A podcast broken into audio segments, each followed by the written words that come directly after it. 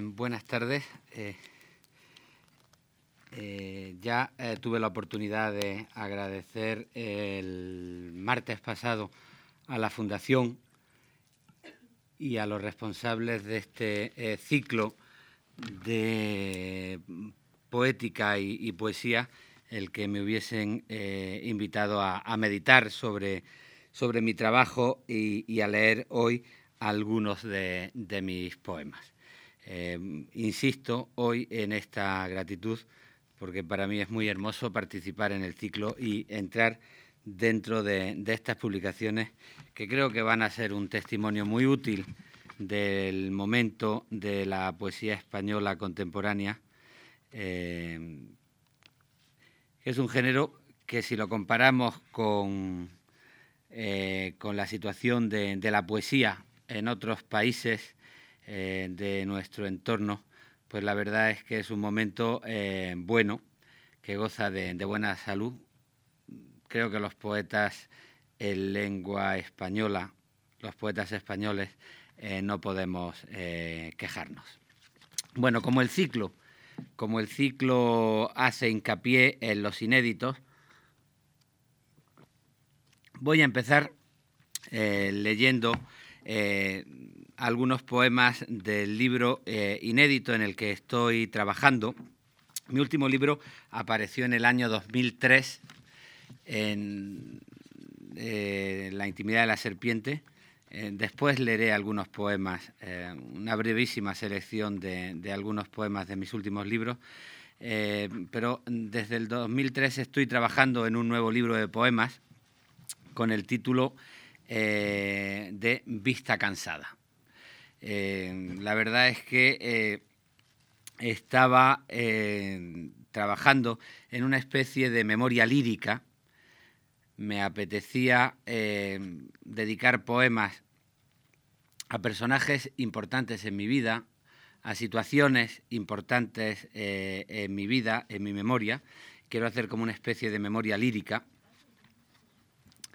Eh, supongo que publicaré el libro por el ritmo que llevo hacia el 2008, es decir, coincidiendo con mis 50 cumpleaños, una época de, reflexión, de madurez, eh, y está bien hacer ejercicio de, memoria.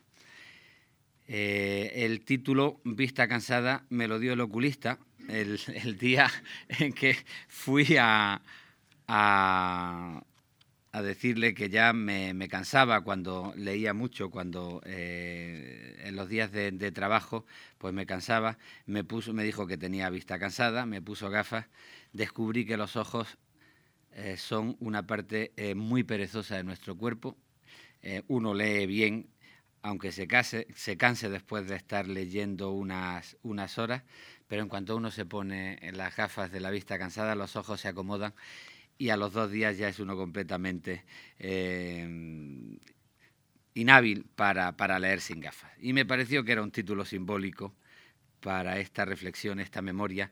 Y voy a, voy a leer algunos poemas del libro Vista Cansada que espero eh, tener acabado para, para el año 2008. Bueno, el libro empieza, claro, recordando la ciudad en la que nací eh, y recordando eh, mi, vida familiar. Eh, empiezo leyendo este poema que se titula Madre.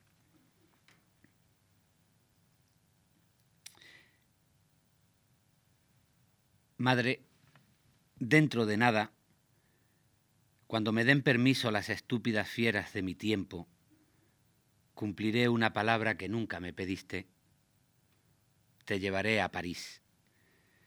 Porque tal vez entonces, en los campos elíseos o en las aguas del Sena, con Notre Dame al fondo o con la Torre Eiffel, veré de nuevo el brillo más joven de tus ojos, la luz adolescente que baja del tranvía con bolsas y comercios y saludos, y poco más de veinte años.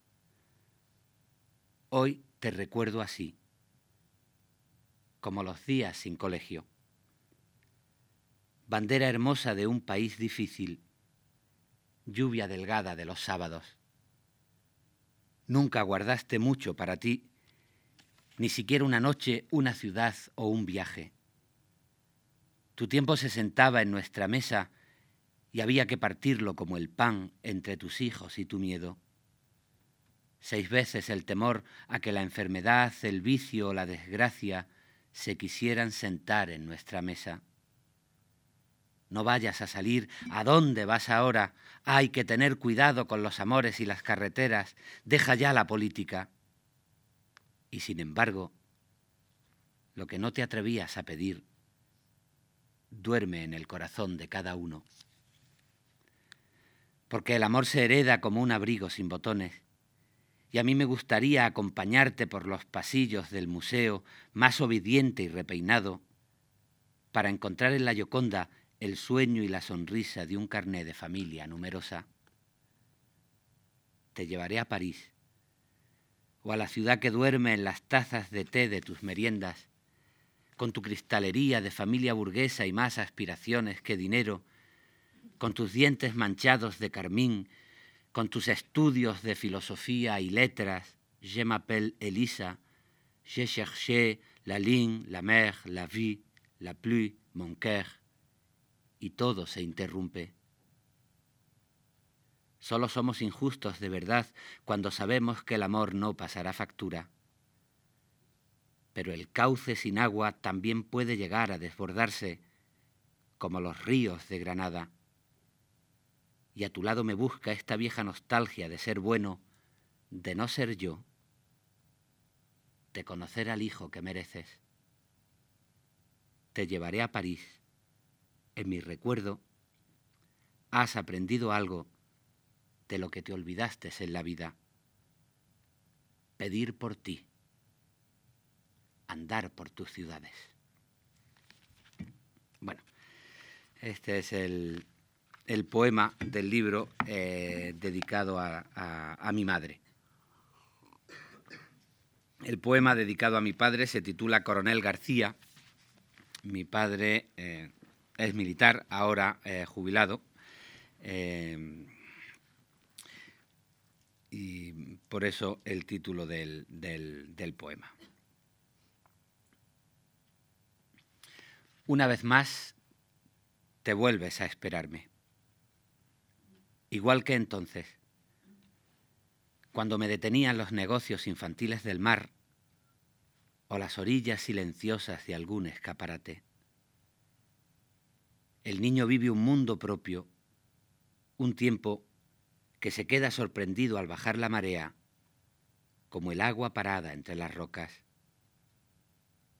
Ibas tú por delante, con tu prisa de siempre, y al, perseguir, tu sueño nevaba en las montañas, y la nieve caía con su verdad de siempre. Una vez más, te vuelves a esperarme. Junto al reloj de oro de tu boda llegó a nacer mi tiempo. Junto a los uniformes de soldado el desaliño de mi letra, y junto a la canción entonada en el coche, feliz y colectiva como un himno, una tristeza de muchacho que prefiere quedarse un tono por detrás, condenado a vivir las soledades. Coléricos, creyentes, susceptibles, cargados de razón, sentimentales, extremos de una misma geografía y muy enamorados. He vivido la noche con la misma franqueza soleada que tú persigues en el día y he buscado la luz con las lecciones de tus sombras. La palabra recuerdo ha nacido en el norte, en una calle fría de la ciudad de Burgos, y el porvenir parece una cigüeña en el viento del sur. Pero el norte y el sur son dos gotas de agua. Una vez más, te vuelves a esperarme cuando la piel de mi futuro se escribe con la ley de tus ochenta años. Yo he sido un amigo de muchos condenado a estar solo. Tú eras un joven solitario perdido en un ejército. Y estás ahí, muy joven o muy viejo, con el mundo a tu espalda y los brazos tendidos, orgulloso de mí. conforme voy llegando a donde tú me esperas y confundo tus ojos con mis ojos, me gustaría darte un momento de paz. Entre tú y yo, el árbol del orgullo suele brotar en un jardín selvático, entre raras especies que viven al amor del exotismo. Pero el norte y el sur son dos gotas de agua. Voy a decepcionarte también en mi vejez. Bueno, estos son los, los poemas eh, dedicados a, a la familia.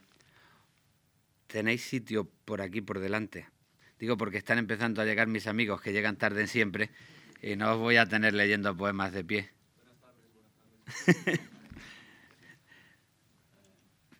Eh, Felipe, ¿tienes sitio por ahí? Bueno.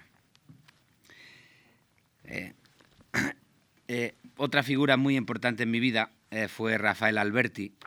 Yo tuve la, suerte de, de conocer muy pronto a Rafael Alberti mientras estaba terminando la carrera y estaba empezando a hacer mi tesis doctoral sobre la poesía de vanguardia de Rafael.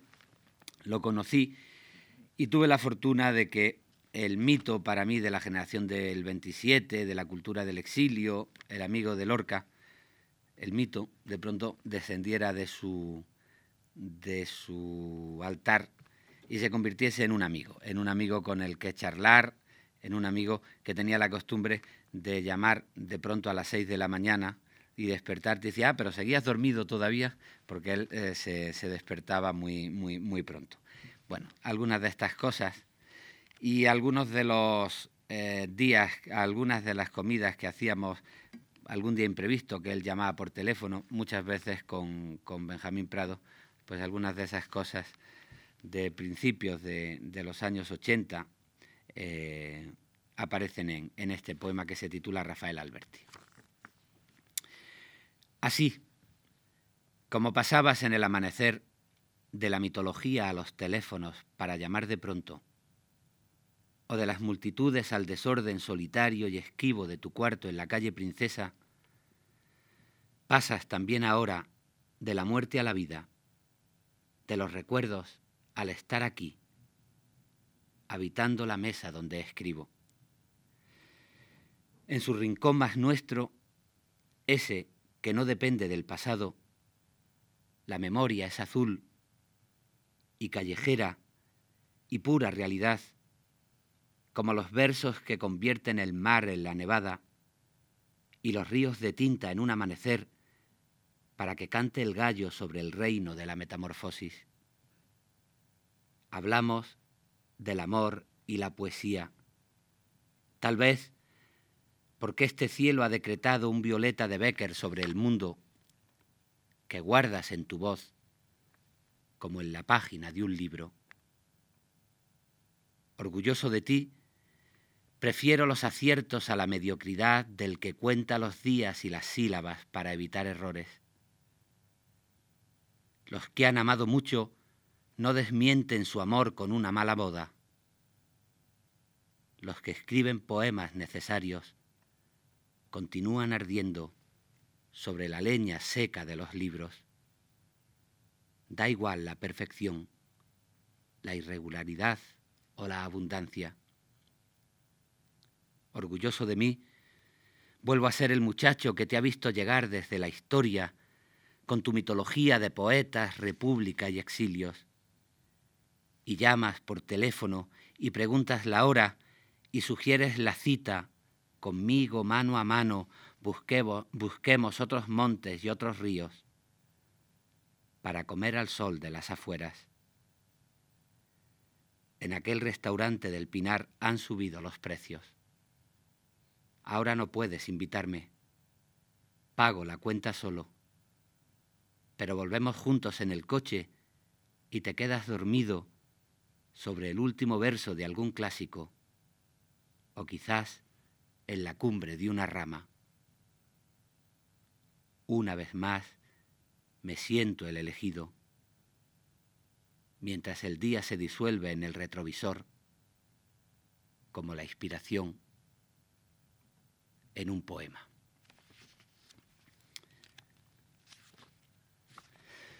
Bueno, este eh, poema se titula Primer Amor y cuenta eh, una eh, historia de primer amor juvenil que después daría paso al segundo amor.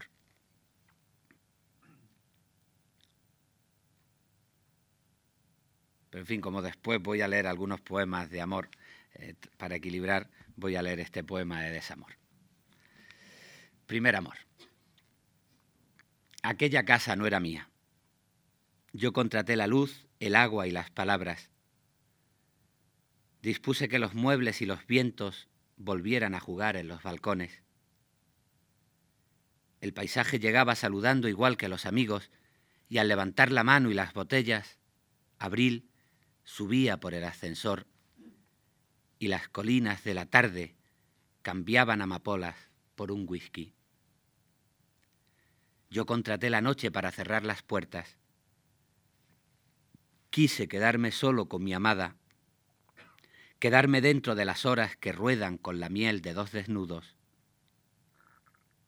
yo preparé las sábanas, los libros, los armarios, pinté de blanco las paredes, pero la casa aquella no fue mía, porque empezó a llover durante todo un año y el siguiente, y el otoño manchaba los pasillos con silencios mojados y zapatos, y estuvo el mes de enero helado hasta cortarse con nuestra soledad y nuestra ropa sucia, y el coche que subió por la colina de barro y abandono vino para decirme que aquella casa no era mía y aquella casa no fue mía. Aprender a vivir enamorado, saber amar, significa también sentirse libre cuando el amor se acaba. Las ruinas de hoy no son ya mi dolor ni mi recuerdo. Veo, como un extraño, la ventana forzada, las paredes con grietas, los azulejos rotos, la lluvia que pregunta en la esquina por mí, sabe que aquella casa no era mía. Bueno, y acabo con, el poema que eh, será el prólogo del libro nuevo. Eh, preguntas a un lector futuro, que se inscribe en, la tradición pues, del diálogo del, poeta con, el lector eh, futuro. Hay poemas memorables, por ejemplo, recuerdo ahora uno de Luis Cernuda, yo al lector futuro le hago estas preguntas. Preguntas a un lector futuro. ¿Está lloviendo? Tal vez en los tejados confundes la verdad con la belleza y un bienestar antiguo duerme la sombra líquida del tiempo? ¿O es un día de sol de los que ruedan por el mundo sin esperar la primavera, hasta caer hermosos y rendidos junto al invierno gris de tu ventana. Estás fumando. Has conseguido respirar la nube de tu tranquilidad, el pacto de los cuerpos con el humo. Has servido la copa de licor que te devuelve a la razón más tuya a la barca que sabe descansar en su orilla? ¿Pesan en la madera de tu edad el tabaco y el whisky? ¿Estás solo? ¿Alguien lee a tu lado en la otra butaca de la noche? ¿Esperas a que suene el portero automático para dejar el libro y compartir las horas con el amor que empaña los relojes? para sentirte libre y excitado por un momento libre, sin recuerdos ni olvidos. Y no voy a negarte que agradezco el azar de esta ocasión en la que tú me salvas del olvido, pero no me consuela si yo no puedo recordar la vida. Bueno, este es el interrogatorio que le hago al, lector futuro y que es una apuesta por, la vida. Y voy a, leer eh, algunos poemas de, mis últimos, de mis últimos libros. De Habitaciones Separadas, un libro que publiqué en el año 1994, eh, leo este poema que se titula Primer día de vacaciones. Explicaba el otro día que, eh, Habitaciones Separadas fue un libro de crisis en el que yo eh, me planteé pues muchas de las cicatrices que iban surgiendo en mis sueños. Tenía la posibilidad de renunciar a mis sueños y de convertirme en un descreído o en un cínico eh, al final eh, llegué a un pacto con ellos, no eché a los sueños de mi casa, pero eh, los hice dormir en una cama distinta a la mía. Y desde entonces sigo apostando por la ilusión, pero mis sueños duermen en una cama y yo en otra, es decir, vivimos en habitaciones separadas. En, este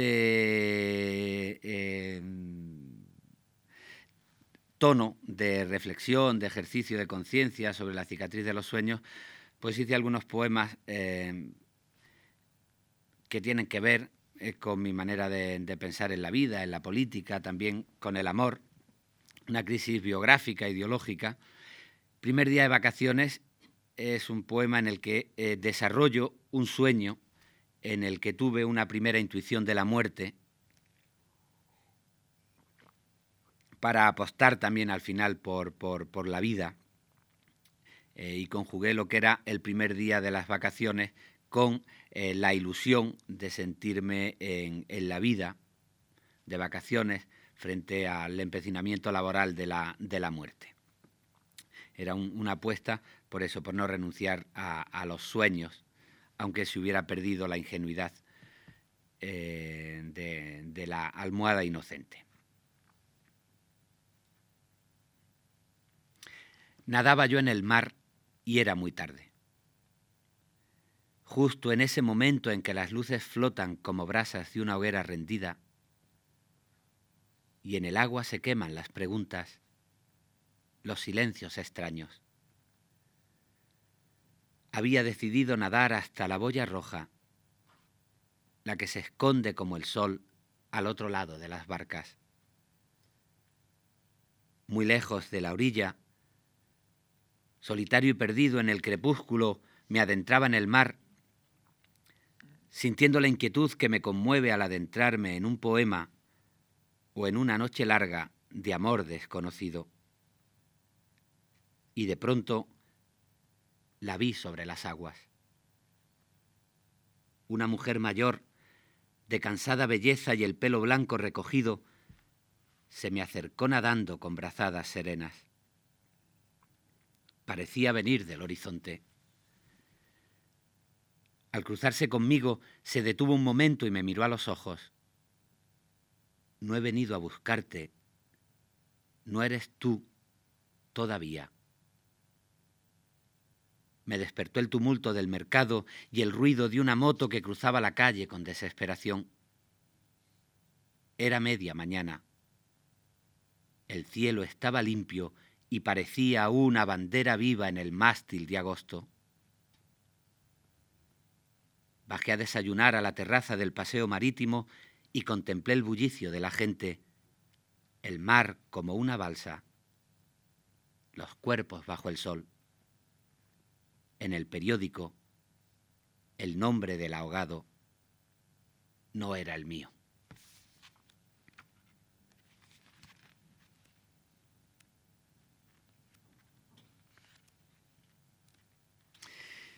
Y leo este poema que se titula Fotografías veladas de la lluvia y que es una glosa de unos versos de Luis Cernuda. Cuando la muerte quiera una verdad quitar de entre mis manos, las hallará vacías. Es un poema también de evocación de, mi infancia en Granada, eh, cuando teníamos la costumbre familiar de ir a los merenderos de las colinas del Genil al pie de Sierra Nevada. Y a partir de ahí eh, hago la, glosa de, los versos de, de Luis Cernuda. Fotografías veladas de la lluvia.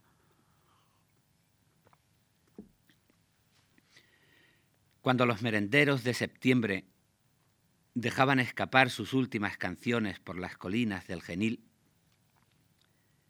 yo miraba la luz como una flor envejecida caerse lentamente. Lo recuerdo. Y recuerdo en mi piel la enfermedad de las horas inciertas.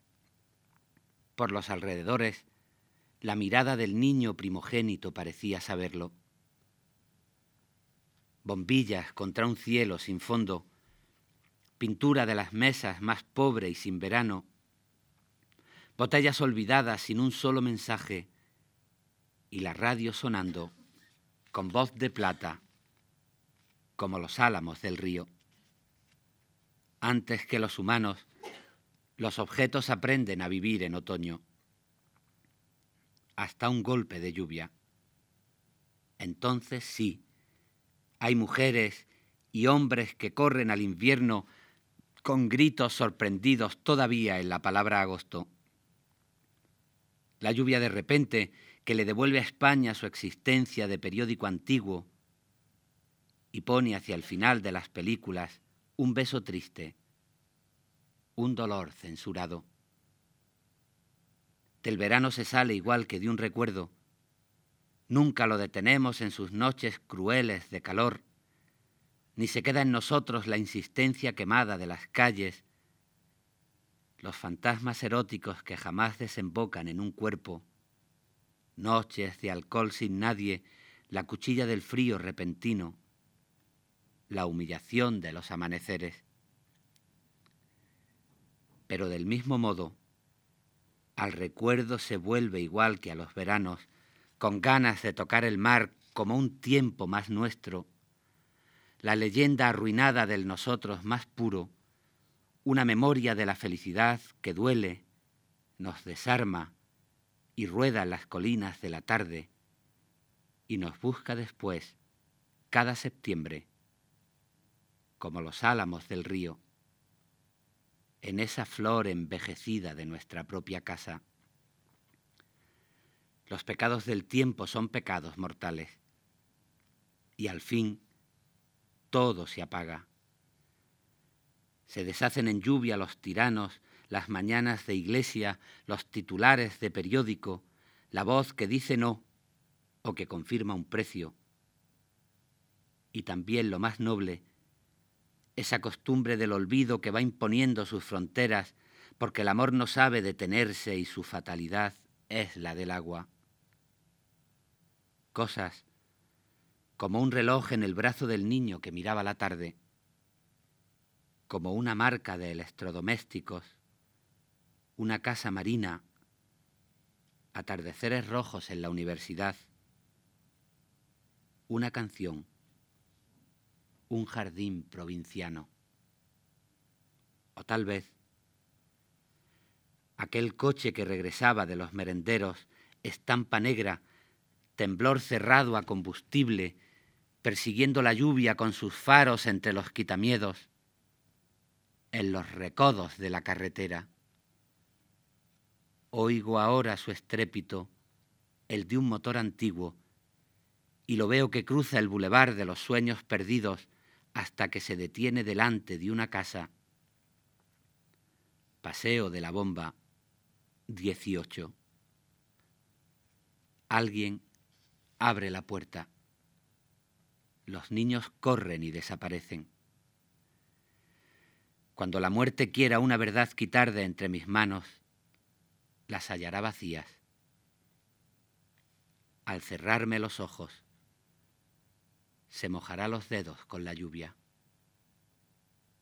Nos duele envejecer, pero resulta más difícil aún comprender que se ama solamente aquello que envejece.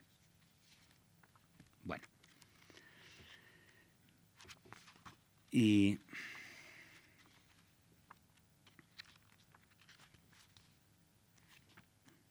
voy a dejar para, el final eh, dos poemas de, de Completamente Viernes, el libro de, amor, y, voy a leer eh, ahora un poema de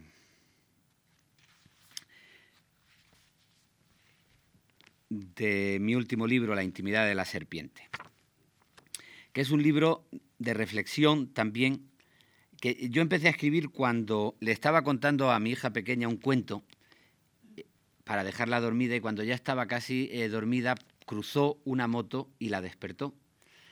Y yo eh, me di cuenta cómo estaba cambiando el vocabulario de la realidad, porque comprendí que el ruido de una moto para mi hija significará siempre algo completamente distinto que para mí.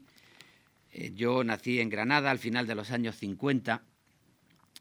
Al lado de la casa de mis padres estaba la estación del, de la estación del tranvía, que era uno de los primeros bares que abrían por la mañana, y a ese bar de la estación acudían muchos obreros de los que estaban edificando las casas del ensanche granadino con aquellas derby varian, eh, con aquellas alpargatas, con aquellas tarteras, para mí el ruido de una moto era el ruido del, trabajo, de, la, labor. Para mi hija, claro está, el ruido de una moto no va a ser eh, eh, un vocabulario de un país pobre, es el ruido de la movida nocturna, del botellón, de la gente joven eh, que pasa con, la moto divirtiéndose por la noche. En la intimidad de la serpiente quise em, tratar este cambio en el vocabulario de nuestra realidad, porque en estos años más que un cambio político, el paso de una dictadura a una democracia, lo que ha habido, sin duda, eh, por el cambio de régimen también, pero lo que ha habido ha sido un verdadero cambio antropológico entre lo que es un país eh, acostumbrado a vivir en los códigos de la pobreza a un país que vive en el progreso y en, el bienestar europeo. Y ese es el tema de de la intimidad de la, de la serpiente. Voy a leer solo un poema, este que se titula Cuarentena. Es el poema eh, de cuando yo cumplí 40 eh, años. Eh, un amigo me regaló como obsequio de cumpleaños una foto en la que yo tenía 20 años a la salida de una reunión política con la impertinencia de los jóvenes que se creen que se van a llevar el mundo por delante. Y esa foto de los 20 años, pues enseguida se puso a discutir con mis 40 años recién cumplidos, con el cuarentón que ya veía las cicatrices a muchos de los sueños y que ya sabía que no se iba a llevar el mundo por delante. Este, este poema Cuarentena es la discusión que tiene el cuarentón con el joven que sale con 20 años de la fotografía. ¿Con qué ferocidad y a qué hora importuna salen tus 20 años de la fotografía para exigirme cuentas? En los ojos heridos por la luz sostienes la mirada de mis sombras.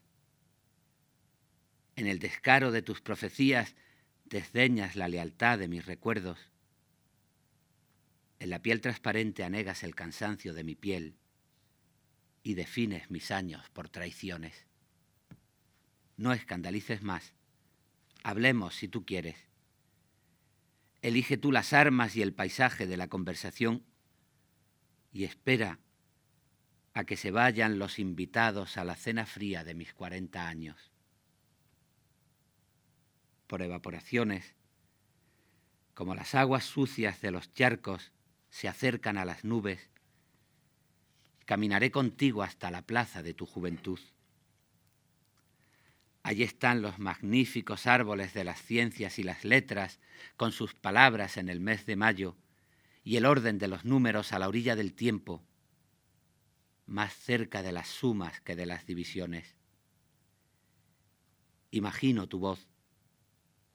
Supongo el aire, porque a veces regresa hasta mis labios en noches de espesura, con el que afirmarás que toda libertad es una roca, que no faltan el viento y las razones, sino la voluntad en el timón, para gritar después que mi conciencia es ya ropa tendida, palabras puestas a secar.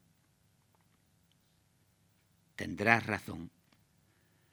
No digo ni la mitad de lo que siento, pero recuerda que mi soledad, la que arde en mi lámpara de desaparecido, es el silencio de las causas públicas.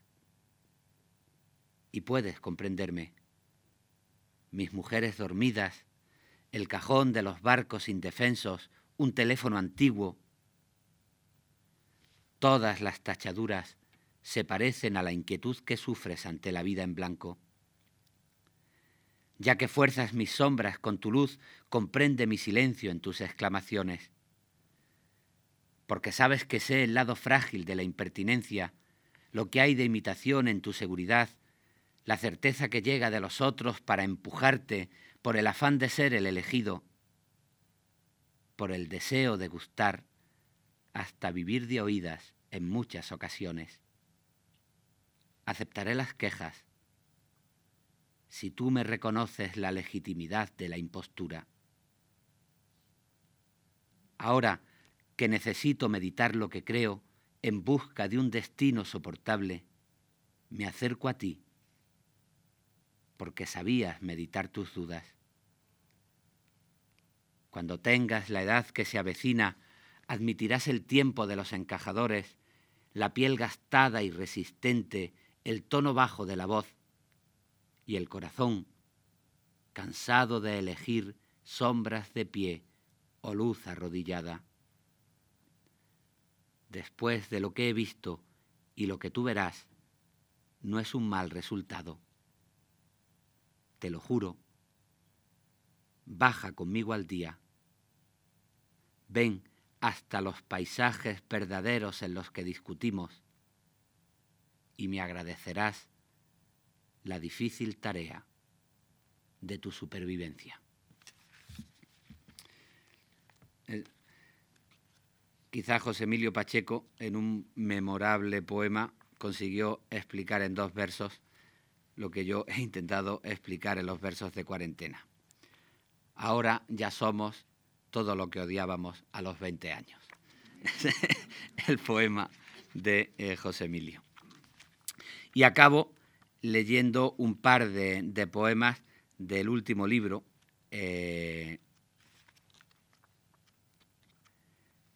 del último libro, no, de Completamente Viernes. He dejado eh, los poemas de, de, Completamente Viernes para el final, porque como expliqué en la conferencia del martes, me gusta apostar por, el futuro eh, y, por la, ilusión. Y yo escribí Completamente Viernes para hacer una reivindicación de la felicidad. Siempre tiene mucho prestigio el drama, la queja, sin embargo, la, la, felicidad eh, que creo que ha sido la ética de los momentos más importantes de nuestra civilización, el Renacimiento y la Ilustración, eh, carece de, prestigio, quizá porque se confunde con un bienestar ingenuo, y sin embargo la, felicidad tal, por ejemplo, como la concebía Madame de Châtelet, la amante de Voltaire, pues era una ética. Ella escribió su discurso sobre la felicidad para reivindicar la autoridad del ser humano sobre su propio destino, tanto privado como público, y unir la, felicidad privada como, como pública, manteniendo una, una conciencia de, análisis y, un, y, una, y, una, lucidez. Y en ese sentido escribí el poema eh, completamente viernes, que es un diario de amor en el que de una parte pues se cuenta la historia de, una pareja que vive separada por motivos, laborales eh, durante la semana, pero que se reúnen el, viernes. Por eso eh, titulé el libro completamente viernes, que es el, día de Venus, que es el día del reencuentro de la pareja. Eh, y fue un título que me sugirió porque yo había titulado así un poema y Claudio Rodríguez me aconsejó que llamara así al libro y le, y le hice caso.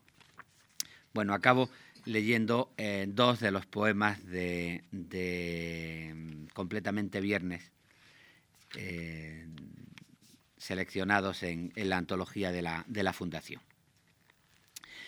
Este poema pertenece a la primera parte, a, Cabo Sunium. pertenece a, la parte que es un diario de, la vida de la, pareja. saben que en Cabo Sunium eh, hay un templo clásico, las ruinas de un templo griego clásico, y allí en una eh, columna del templo se conserva la firma de Lord Byron, que pasó por allí y dejó testimonio de, su paso poco antes de, de, morir. Este poema, que pertenece, como digo, a la primera parte, se titula así, Cabo Sunio.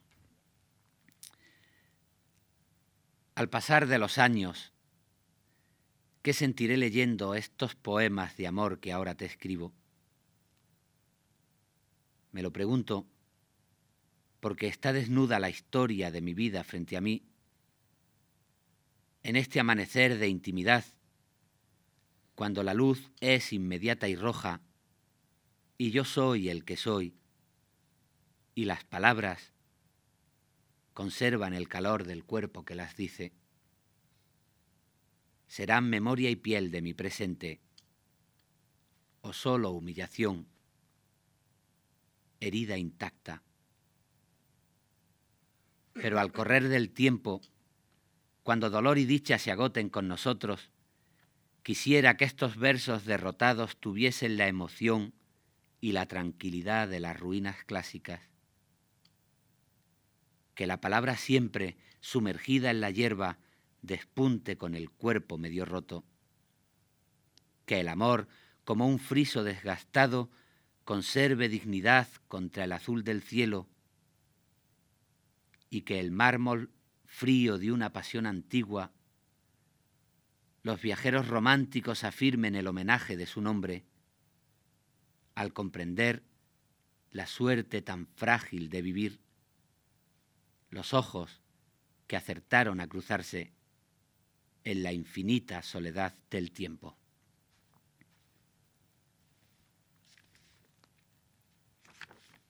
Bueno, y acabo con, este poema que se titula el, el, amor. A ver si no me equivoco, porque antes me he comido una palabra, porque era y que en el mármol frío de una pasión antigua los viajeros románticos afirmen el homenaje de su nombre. Lo aclaro, porque como ustedes no tienen todavía la antología, que no se piensen que era una errata, sino ha sido una equivocación mía al, leer. Estoy encantado porque de lo que llevo leído no he encontrado una errata todavía. Acabo con este poema que se titula El amor. Las palabras son barcos y se pierden así de boca en boca como de niebla en niebla. Llevan sus mercancías por las conversaciones sin encontrar un puerto la noche que les pese igual que un ancla. Deben acostumbrarse a envejecer y vivir con paciencia de madera usada por las olas, irse descomponiendo, dañarse lentamente, hasta que a la bodega rutinaria llegue el mar y la hunda.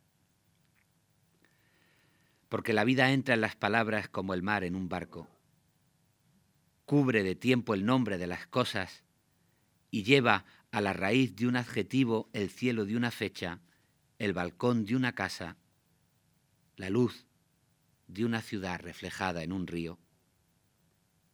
Por eso, niebla a niebla, cuando el amor invade las palabras, golpea sus paredes, marca en ellas los signos de una historia personal, y deja en el pasado de los vocabularios sensaciones de frío y de calor, noches que son la noche, mares que son el mar, solitarios paseos con extensión de frase y trenes detenidos y canciones. Si el amor, como todo, es cuestión de palabras. Acercarme a tu cuerpo fue crear un idioma.